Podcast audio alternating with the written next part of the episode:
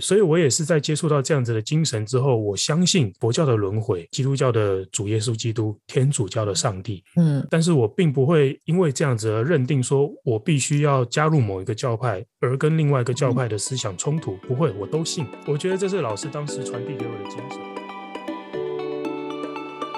Hello，希望我的声音陪你度过这段美好时光。欢迎收听十四号声音。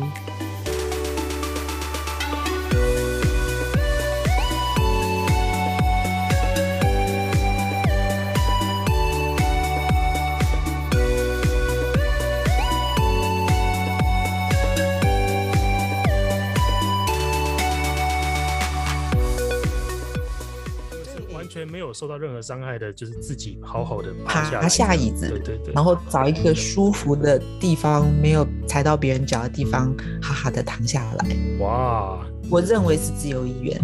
嗯，我相信是啊，我相信是。嗯，对，那对像像这样子的场合啊，其实听我们这样子描述，我相信很多听众会觉得，应该说他会有一种连结啦，就是觉得说，哎，这是不是跟什么宗教的那种，嗯、呃，什么大会或者什么？在办法的时候的那种场面，会不会那种，对对对，会不会有点像？就是每个信徒都就是会配合着发号施令的那个人做任何事情。对，我以前也是教会的小朋友啊，对，那我们教会里面也会有我们的，我们叫传道哈。我以前是真耶稣教会，我们有一个传道，他也会做类似这样子的，因为他在布道的时候，大家都是很激动，他们叫做圣灵充满啊。嗯，那圣灵充满下呢，会出现一些神迹。啊，比方说有人他伤心啊，然后大哭以后他好了，我感觉这也很像心理治疗。然后会有些人突然会，比方说他腰痛，然后经过布道大会，牧师讲一讲，他就不痛了。嗯，是不是催眠作用呢？我只能说这样看起来很像，但是在宗教领域里面呢，因为它是一种终极的，它 level 比较高，嗯啊，它是一种终极的信仰，会产生一些终极的力量，很高的力量。那在催眠里面，因为他嗯要看你的宗教信仰，每个人不一样嘛，所以他看你施作的人哈，跟比方说催眠师跟个案两个人的互动的情况，如果两个都没有什么很终极的情况发生的话，我们还是维持在啊疗愈的程度啊，一步一步的。可是如果催眠师跟个案两个都有共同的终极的信仰的时候，确实是会发生以前我们在教会里面发生的事情，所谓的神迹。呃呃呃，确实，我们这边就发生过。Martin，你不是也发生了非常不可思议的现象吗？呃，对对，要不要讲一讲？我来访问你。但我那个现象的话，比较不像是说是宗教吗？因为它比较。偏灵性部分，对对对，比较偏灵性的部分呢、啊。嗯、我讲一个最 general 的，好了，因为个案的话，我就不特别不特别描述内容细节。说对对对，但是最 general 会发生的就是，哎，你在疗愈的当下，呃，嗯、对我自己的感觉，就好像是，是呃，我现在发了一个心，发了一个动念，我想要帮助这个在我面前正在伤心烦恼的人。在这样子的时候，好像会有一个方法。自己从天上下载到你的脑袋里面来，下载呀，没错没错，因为老师有用过这样的 形容，就是、没错，就是突然下载下来的。就我怎么知道这句话能够帮助他？我怎么知道这个建议他听得进去？嗯、但是，嗯，哎，这个念头冒出来的时候，一说还真的有用。嗯、但是，哎，是，呃，可是说完的时候，你会有点疑惑，说，我哪来的这种念头？怎么会有这么这种天籁之作突然跑出来啊？对对对对对，我想这个 maybe 可以用像老师说的那种比较有点难以解释的那种状态。我们会说神来一笔，不是吗？嗯，对对对，很多艺术家也是需要神来之笔。嗯，艺术创作尤其也是啊，那种画龙点睛的那个效果之类的。我想在催眠的时候，好像哎，还真的是会发生类似这样子的事情。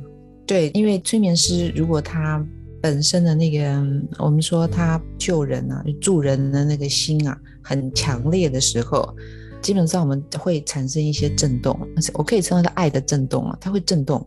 这个震动呢，会当然我是开玩笑说 download 啊，但是这个震动是不是会激发在我们人类的共同潜意识里面的至高的一些啊、一些的那些意识，会不会呃引发一个联动？比方说，我联动到耶稣基督的大爱啊，或是联动到佛陀的他的解脱痛苦，是不是会联动？我觉得好像会，因为整个都是 based on 啊，我跟啊、呃、大爱的震动，然后再影响到这个个案，我们就一起叫做共振啊，在这个共振的情况下。那我们在纯然的一起，通常这个比较丰富的那一方的的震动呢，一定会带动到比较贫乏或是痛苦的，比方说个案，然后他很缺乏，我觉得一定会流过来。然后当这个流过来的时候呢，催眠师顿时就变成了介质。我们就是一个管道，就让这个震动流过来，流动到这个非常贫乏、非常需要的人身上。所以那个时候呢，催眠师呢，好像就变成主耶稣基督，或者是变成佛陀，或是变成是什么文学啊，什么那种，就变成所有你能变的人，只要对这个个案有帮助。这个情况在我的催眠里面是常常发生的，这也是有效的一个原因之一。嗯那我自己对这样子的现象解释，因为我个人没有任何宗教信仰。等一下我们会聊到，就是关于宗教和催眠的这个关系啦。那这边我先说，我个人是没有任何的宗教信仰。那我会怎么样去看待这样子的事情呢？因为毕竟我自己亲身经历过，所以我相信它是非常非常真实的一个感受。对，那我自己的解释会是说，当你真的很在意出现在你面前的这个人，你真的完完全全发自内心想要帮他的时候。你会能够感受到他的感受，你会能够同理他发生的事情，你会进入他的故事里面。那在这个连接感受这么深刻的时候，你会清清楚楚的知道，诶，他的痛苦在哪里？那什么样的智慧，什么样的话语可以帮助他？对对，那你就下意识的把这个把这样子的智慧交给他，他就会好起来。我的经验会是这样。那这中间其实也不需要有任何的，就是所谓宗教方面的解释。当然，呃，并不是说宗教解宗教没有解释催眠的功能。应该说，不管任何一派的宗教，或者不管有没有宗教，它都是解释世界上发生的现象的其中一种方式。我觉得怎么解释都对。以我一个没有宗教信仰的人，我会这样子去看待这些真实发生的事情吧。嗯，对。那既然聊到这个，我就很想要跟老师多聊聊所谓宗教观这件事情，因为。对，因为我相信很多人在接触身心灵这个领域的时候，都会下意识的把这个领域的一些特性去跟宗教做连结。嗯、我印象很深刻了，我在老师的课堂上听到，诶、嗯，可能有某个某些同学，他们呃在向向老师询问或者是在解释催眠发生的现象的时候，他会用一些宗教的语言去解释。对对，可是在这个时候，老师是出言制止的。其实并不是呵斥啊，老师是说，老师的回答是说，就哦，那是佛教的讲法，哦，那是基督教的讲法，但我们这边不这样说。对，老师都会这样去回应学生。那我想问，诶，老师为什么会这样子？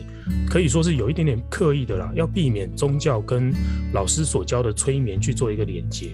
对，应该是这么说啊，因为每一个宗教有他自己的语言，我们宗教语言。嗯嗯，那宗教语言在它的领域里面呢，它有一定的作用。我们呢，佛教叫名相哈，对一些事件的解释啊，或是哲学部分的东西，它会有个一定要有个名字嘛，不然我没有办法说。但是每个宗教不一样。所以他的名相不一样，所指不同。那这些我觉得不太适合来运用到催眠里面，因为催眠它是一个心理治疗的一个一个工具，当然是看情况啊。我不太想要啊进入或是借用，甚至接他们啊丢给我的一些他们自己宗教的名相。我比较喜欢用，因为我教的是催眠嘛。简单来说，我就是用催眠的语言、催眠用的字啊来解释同样的一件事情。我觉得这样子会对其他同学比较公平一点。好，虽然我自己经历了天主教、基督教、德教、道教啊，传统的佛教，一直到藏传佛教，Martin 是没有，不需要。对 对，对。他自立自强啊，那我是没有办法，我就是因缘使然，我什么都接触，然后我都还蛮认真的，还蛮认真的。所以我看了这么多宗教以后，后来学了催眠，我不会觉得谁驾临谁之上。我希望还是把这个语言呢，因为语言就是进入到一个文化的一个最主要的工具嘛，所以我还是希望在哪个国家用哪个语言，这样子可能比较讲得通，说得明白。哦，对，所以在我们讲催眠的话，对，所以在我们教催眠讲催眠的时候，我们就只讲催眠的话。是，对对对，哦，没错没错，是的，对。那关于宗教这件事情啊，其实像老师刚刚说的，就是老师经历过了这么多，认识过这么多的宗教。对，那像我是没有宗教信仰的人，嗯、可是我觉得这中间我跟老师的精神相同的地方啊，是在于我并不排斥任何一个宗教相信的东西，反而我是对，反而我是因为什么都信，所以我没有偏向任何一个教派。嗯，非常好。对对对，我觉得这也是老师在上课当中有传递给。呃，有传递给我的一个关于宗教的精神啊，因为我想现在在这个社会当中哦，各宗教的流派这么多，而且甚至呃很多 maybe 比较年轻的族群都会觉得邪教，他们的这种人怎么怪怪的之类的。可是其实哦，说被催眠了，被洗脑了，对啊，被洗脑了。嗯，可是其实哦，我在课堂上接受到我印象很深刻，老师跟我讲了一句话：任何一个宗教，任何一个教派，其实都不应该要去用自己的教规教条去凌驾任何一位信徒的自由意志。嗯，所以是相信任何一个宗教，其实对。任何一个人来说都不应该是一个心理上的负担，都不应该是一种规则制约。嗯，对，你必须要是甘心甘愿的去遵从这个宗教告诉你的世界观，所以它其实会是一个很轻松、很认同的一个状态。它不会是我们一般认为那种就哦洗脑哦怎么会叫我这样，嗯那种有点抗拒的心理啊。对，所以我也是在接触到这样子的精神之后，我相信。诶，我相信佛教的轮回，我也相信基督教的主耶稣基督，天主教的上帝，嗯，对。但是我并不会因为这样子而认定说，我必须要加入某一个教派，而跟另外一个教派的思想冲突。不会，我都信。嗯，对。嗯，那我反而觉得这是我对自己自由意志的一个尊重，然后我也对任何宗教的尊重。太好了。呃，对，我相信这是，我觉得这是老师当时传递给我的精神啊。所以我才会对老师在课堂上就是回应其他宗教语言的时候的这一段故事，我会觉得印象很深刻，因为他的确是有共鸣到我的宗教观了。哇，好开心哦！所以每次花瓶我都觉得你好，你好，好棒哦，好开放，对，都可以接受。哦，这是真的是在遇到老师之后才才打开的一个世界。呃，说出来不怕老师笑啊，就是我以前啊，以前我个人哦，是一个就是理性至上的硬头脑，哎，哇，头壳很硬的那一种，我就觉得说，就是那种身心灵宗教，心灵脆弱的人才需要的东西。啊，对 对对。但是当我自己遇到的那个创伤来的这么大，我的心已经碎了一片的时候，我发现我需要，对，发现我需要身心灵的支持了。你是说像巧克力碎片，巧克力化掉，碎片？对啊，对啊，对啊。哎，我好奇的，我想要问老师的是哦，就是像老师接触到这么多的宗教啊，嗯，呃，老师可以简单说明一下这些过程吗？就是怎么从一个教接触到另外一个教，然后。对对对，而最后选择了藏传佛教做一个您现在的皈依。嗯，好，我再大概讲一下，就很简单啊，因为小时候嘛，幼稚园啊，我就是读天主教的幼稚园，呃，所以当时就跟着新的天主教。嗯，我的老师都是修女，就是以前他们真的穿那个黑色，然后那种那样子，呃，我的老师都是修女。那我的爸爸是。天主教，所以家庭因素。那妈妈也是天主教。那一直到我上了嗯，大概高中吧。有一天，有一天呢，有一个人，朋友的朋友，他给我一本书，他跟我聊天，聊一聊以后，他给我一本书。那那本书叫做《楞严经》。那我们家是，你知道，宗教跟宗教之间会有反理的，不是吗？嗯，对，天主教还好一点啦，但是我们家是不能看佛经的，对，所以我就很紧张。我就像你讲的，我就在棉被里面看那个《楞严经》。那年我十七岁，还要躲起来，还要躲起来看这样子。嗯，对，我怕妈妈来把它拿去丢掉，说是什么写什么迷信啊之类的。因为我是觉得念阿弥陀佛就是往生的人才要念，他们非常的不喜欢。对。好，我就愣念这个《楞严经》，我记得是南怀瑾老师注释的《楞严经》。结果看着看着，我发觉我不需要注释了。我看原文，然后全部看完了，我看懂了。我就是所谓的懂，就是心领神会的懂。那那个时候，他是在我的小小的心灵或是宗教的世界里面，他是真的是另外一个层次，接近哲学、很通达的东西都在《楞严经》里面。虽然我这么小，但是那时候我就发觉，这个世界上有一个东西叫佛教，并不是像我妈妈讲的那样，是不是可以当成一个哲学来读呢？啊，然后那个时候就接触了。再后来又是老师，当时你才十七岁而已，我只有十七岁。哇，这个好很厉害的这个心智程度哎，我觉得，而且尤其是 对啊，很不可思议啊。十七岁了，在读高高三、高三、高二、高三啊，高二、高三。对，尤其是老师说，当时你家里小时候全部都是接触天主教，天主教。嗯，对对对，我们都是希望弥撒的那种天主教。所以其实，就算当时十七岁的老师拿到了那本《楞严经》，直接把它扔掉，我觉得好像都很正常。因为家里看到，一定是要扔掉。对啊，对啊。所以，可是老师当时却选择，我宁愿冒着挨骂的风险，我也要躲起来把这本《楞严经》读完。嗯，对，我有一个很强的好奇心。哇，所以真的是好奇心驱使，就愿意做这件事情。嗯，可是基本上经文这种东西是很难读的，不是吗？对一个小朋友来，他他对这个精神上的负担其实蛮大的。对，而且我那时候读完，真的我读到半夜三点了。我读完以后觉得我要升天了，我会不会等下突然间就不见了？我有这种感觉，这是不是魔法书？对我来说就是魔法书，好特别，我好喜欢哦。后来我把书藏起来了，嗯，我读完就藏起来。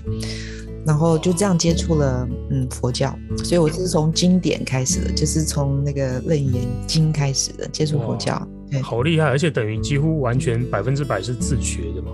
有南怀瑾老师的注解啦，但是我看了一下，哎、哦，我可以不用了，我就直接我就直接看原文。对，那后来呢？后来老师就开始更广的接触佛教的东西了吗？对，我只是读书，后来我读妙《妙妙法莲华经》，读《心经》。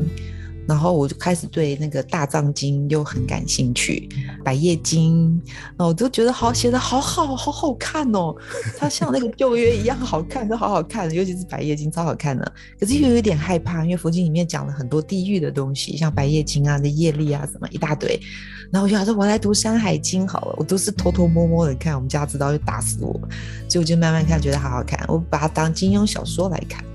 就你们男生也喜欢看的武侠小说，对对对，所以我就是自己读自己看，嗯，所以那个时候对佛教的了解是看自己自就自己读经书去了解它，嗯，那个就是对我们说泛佛教哈，泛佛教像道教也是对泛佛教共同的经典，我自己去读的。那在后来呢？因为像这样子的话，老师基本上还是属于天主教嘛。对对对，我只是读他们所谓的那是 迷信的书。小朋友都有这种叛逆的心理嘛？不读琼瑶。呃，对啊。那后来老师从天主教正式的转到佛教，那是怎么样的一个事件呢？应该说，我转到基督教，我去了留学，我们去国外留学。那国外留学的天主教教堂，大部分是当地 local 的人的信仰。所以我在里面没有找到所谓的嗯精神的支柱，因为他们就是当地的想法嘛。虽然我会讲法文，所以反而是在学生的团契里面，我找到了很多的帮忙。那他们是基督教团契，还有基督教，所以我会进入到这种的学生组织，那我就也顺理成章的在基督教的教会里面就安住下来，然后跟他们一起，他们叫聚会嘛，做礼拜，我也是这样一起，那我也很认真。就这样度过我的学生时期，我甚至还跟一个加拿大的一个，她应该是修士吧，那是女生，跟她一起研读圣经，用法文读圣经，好辛苦，读了大概一年多，读了一年多。对，她也吸收我去做他们的修士，她修女啦，去吸收我做修女。我一直到五十二岁的时候，我去圣本笃教会。去做对面修女，还是叫我去读去当修女，所以我觉得我跟修女都很有缘分。嗯，哦、好，废话不说，反正呢就是 对，就是因为 念书的原因，从天主教呃、嗯、算是改信了基督教。对，因为就是文化的关系，还有当时需要同才同学们之间的温暖。哎，妈妈做麻油鸡给我们吃，我们就去了，大概是这样。呃，对，那老师现在是属于藏传佛教嘛？那中间的这个过程，对，好，中间过程比较特别，我讲快一点哦。后来我就是毕业了，在法国就是结婚生子。啊，那个时候有一天呢，我还是基督教啊。有一天我先生生病了，所以我就回台湾，然后刚好有个亲戚告诉我说，哎，有一个那个三指神功的徐将军，你要不要带你先生去看一下？我说 OK 啊，我就带我先生去看。那我先生没有什么感应，他们他们道教是讲感应，对不对？感应，他没有感应，反而是我超级有感应的。就感应了以后呢，那个徐将军他也觉得我会很特别哦。我当时闻到了香味啊，什么就是道教里面那些神奇变化的，刺激到我们五感的那些，我都有感应，听到、闻到、看到都有，有好特别。然后那个将军就说，他就收了我，问我愿不愿意当传人。那我也吓一跳，什么传人？我也不知道。那他把我的一个从小时候我有一点小儿麻痹，他当下就把我三秒钟就医好了，小儿麻痹好了。呀所以在这样子的不可思议的神迹里面呢，我反而在基督教跟天主教我没有看到，是在德教里面看到的，所以我就愿意，我愿意皈依，但是我不知道皈依是什么。OK，那时候接触了德教，接触了德教以后呢，我就乖乖的就做义诊，他们那个就是要帮大家做疗愈啊，公益做一辈子。我说 OK，所以接触了德教。那在德教里面呢，其实我间接的去接触到道教的精神。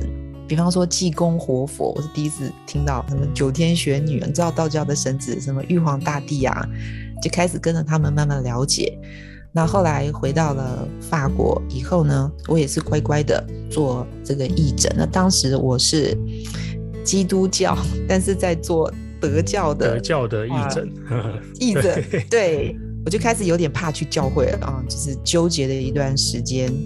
好，然后后来呢，我经过我应该说婚姻破裂了，发生了一些啊、呃、生命中一些比较大的事情，嗯、所以我离开了法国的家，我抛弃了我的公司啊，我所有的财产、所有的财物，就只有带着孩子呢，在法官的许可下，我们回到了台湾。那这个时候是我生命中陷落的时候最最低潮，身上只有一千块钱，我什么都没有，带着我的孩子，嗯，然后就到幼稚园去找了一份家教的工作，顺便把我孩子送进去，我是这样慢慢起来的。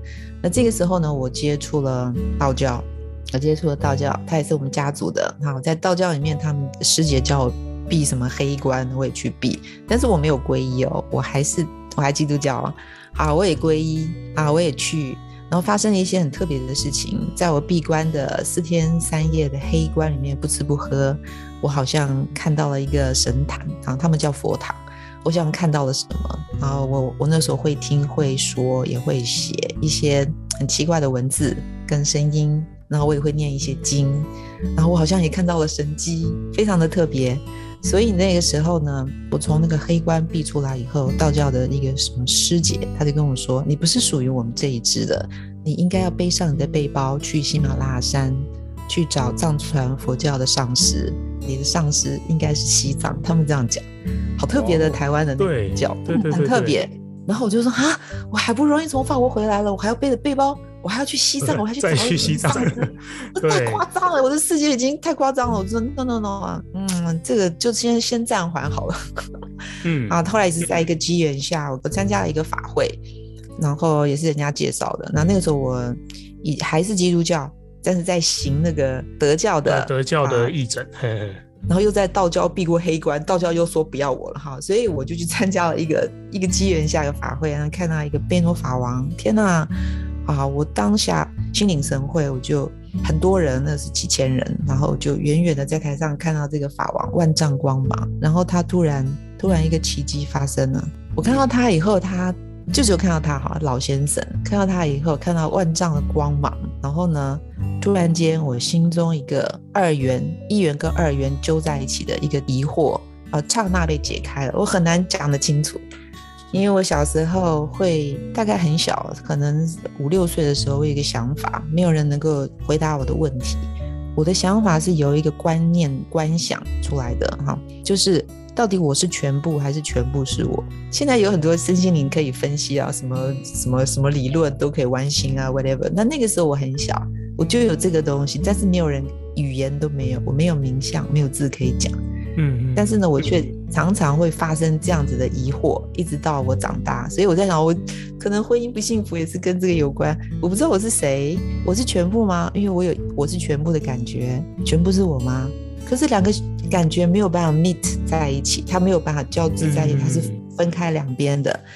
那当我看到这个法王的时候呢，这个念头就被当下就被破解了，当下被破解。嗯，对。法王当时并没有跟老师特别解说什么，只是单纯的看到。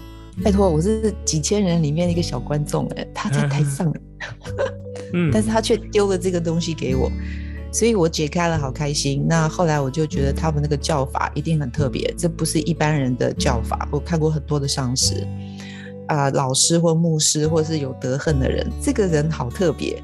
然后我就说我要跟他，我我算皈依好了，我要跟他，我就发疯了，我已经不管我的一大堆宗教，我要我要跟他，我要跟他。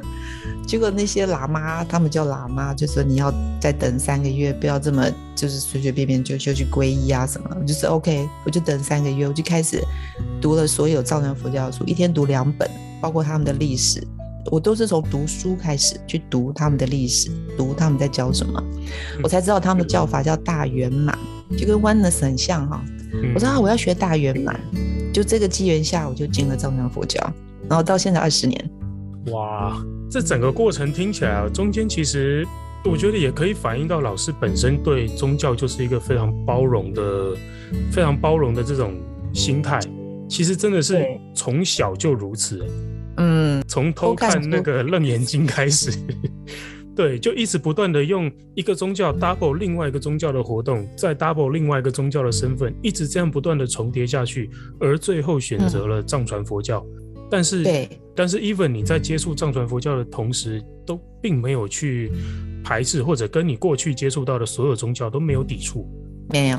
对对对，我相信，哎，呃、嗯，这个宗教观的精神，为什么我想要花点时间聊这个？真的是因为我觉得这样子的精神对很多很多的人都会有帮助。对，哪怕你是正在某几个宗教之间感受到那种冲突，我信了这个就不能信那一个。嗯，正在感受这种冲突的人，哎，我觉得听听这一段的宗教观，哎，说不定会对自己的会得到一些不一样的想法啦。对，但是也必须说，我一直背负着叛徒的这个名罪名很久了。叛逃、呃。